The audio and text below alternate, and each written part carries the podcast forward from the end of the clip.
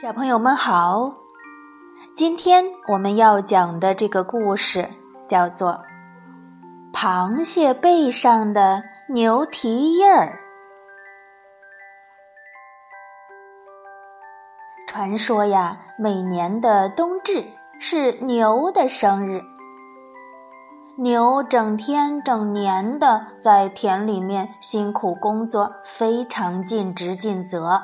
性情更是又温厚又善良，是农民们的好朋友。不过呢，牛要是发起牛脾气来，可也不得了呢，吓人的很。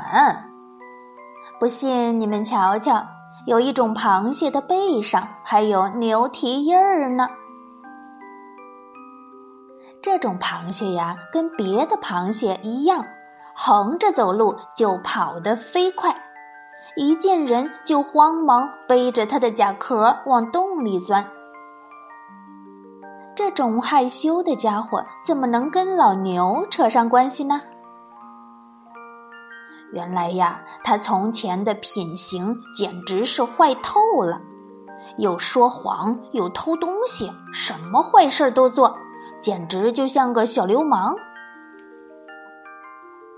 他住在田埂旁边的洞穴里，附近田沟里的小鱼小虫多的吃不完，偏偏他还异想天开，非要去偷稻子吃才舒服。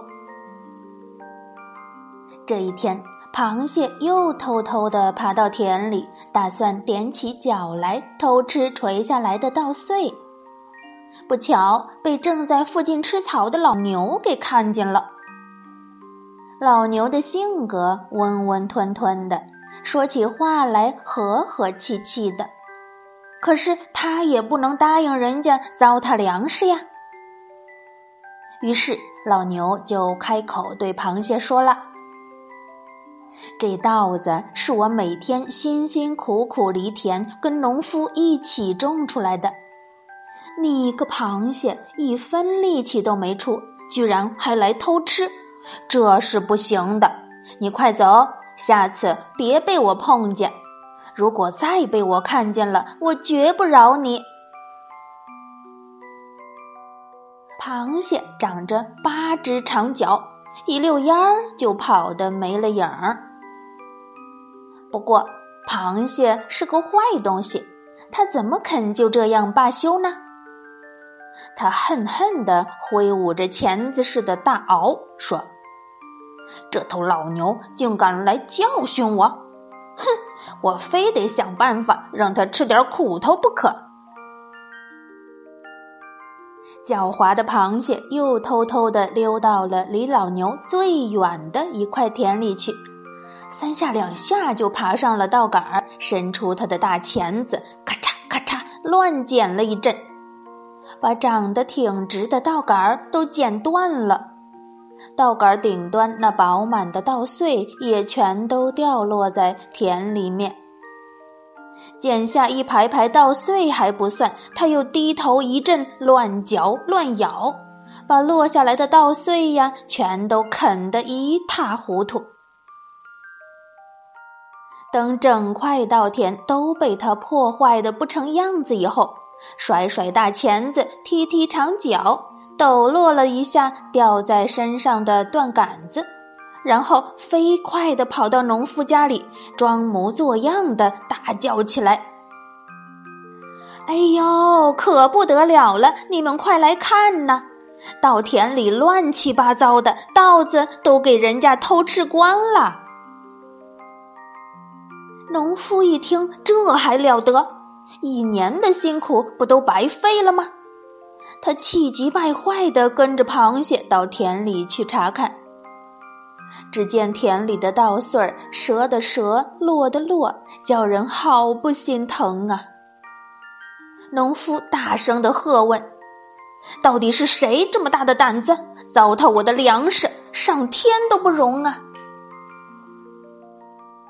坏心肠的螃蟹像箭一样的爬过来，凑在农夫耳边说。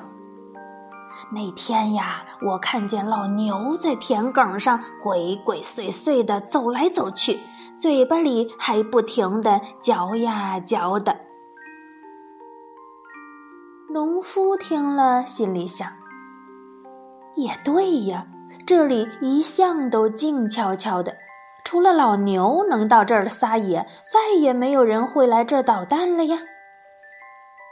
于是他就相信了螃蟹的话，回到家里连问都不问一声，就举起鞭子，噼啪噼啪，把老牛狠狠地打了一顿。一边打一边还骂着：“田是你耕的，土是你翻的，稻子种出来你却不知道爱惜，你真是个忘了根本的笨牛！”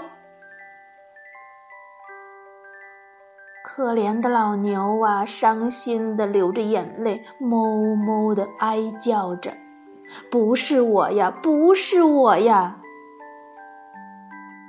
农夫见老牛还不肯认错，鞭子挥的就更凶了。躲在一旁的螃蟹看见了，不由得乐得手舞足蹈，捂着嘴在那偷笑了老半天。善良憨厚的老牛根本就不知道这是螃蟹搞的鬼，自己白白的挨了一顿打，心里却还记挂着稻子。他想，稻田被破坏了，主人自然会很生气。偷稻子的人既然不是我，那会是谁呢？不行，我一定得找出那个偷东西的贼来。从此，老牛每天都特地到田里去抓小偷。这一天，他果然听见一阵阵咔嚓咔嚓的声音，悄悄地走过去一看，好嘛，原来又是那只可恶的螃蟹，正爬在稻杆上，用它那大钳子捡稻穗呢。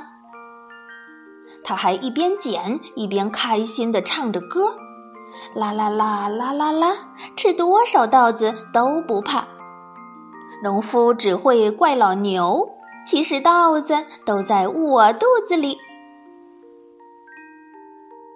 一刹那间，老牛身上的鞭伤又隐隐作痛起来。到这会儿啊，他全都明白了，原来是螃蟹在中间陷害搞鬼。老牛忍无可忍，对准螃蟹的背，用力一脚就踩了下去。只听“噗”的一声，螃蟹连壳带脚的陷进了泥巴里，动弹不得了。老牛被他气得哞哞的大叫：“可恨的螃蟹，你糟蹋这么宝贵的粮食，竟然还把贼的罪名挂在我的头上！”你下次还敢不敢这么做了？快说，不然我就一脚踹死你！老牛耕田的力气大得很，他要是用力一踩呀，不把螃蟹的贝壳踩得稀烂才怪呢。小小的螃蟹哪里挣扎得过有力的牛蹄子呀？他歌也不敢唱了，花样也不敢耍了。嘴巴里噗呲噗呲的吐着白泡泡，说：“不不，我不敢了，再也不敢了。”老牛把螃蟹教训了一顿，才慢吞吞的把脚一抬。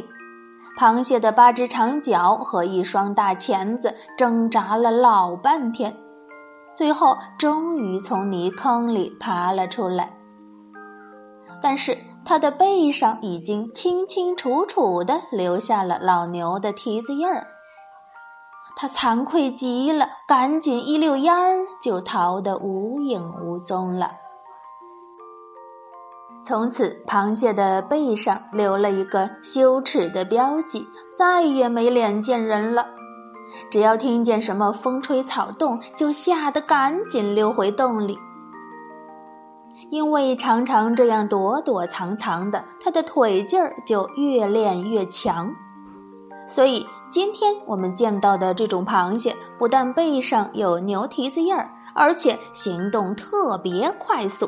嗖的一下就能跑得无影无踪了。可见这个螃蟹个子还是挺大的呢，要不然怎么能印上一个牛蹄子印儿呢？好啦，今天的故事就讲完了，小朋友们乖乖睡觉吧，晚安。